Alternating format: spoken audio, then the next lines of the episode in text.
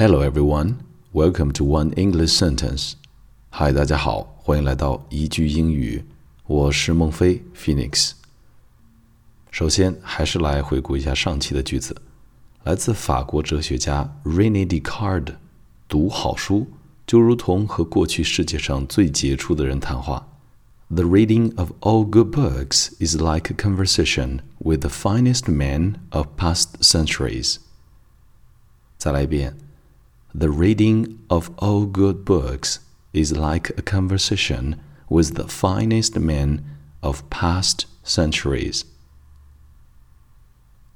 OK，今天要学习的句子是：现在做的一切努力都是在为明天积蓄力量，所以别放弃。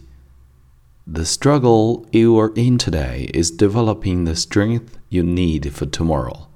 Don't give up.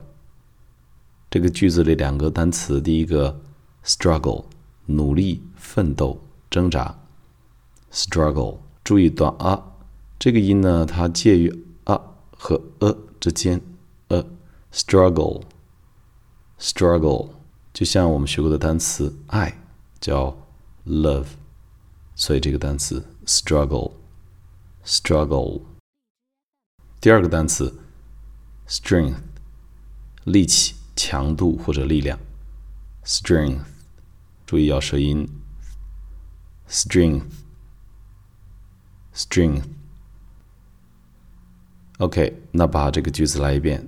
The struggle you're in today is developing the strength you need for tomorrow. Don't give up. One more time，再来一遍。The struggle you're in today is developing the strength you need for tomorrow. Don't give up.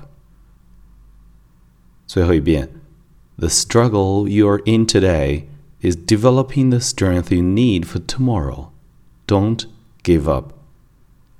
就像这句话说的，现在的学习和努力是为了明天积蓄力量，所以一定记得加油学习，不要偷懒，不要放弃。最后再来一遍今天的这个句子吧。 the struggle you're in today is developing the strength you need for tomorrow. Don't give up. 今天学会了吧？让我们下次再会，拜拜。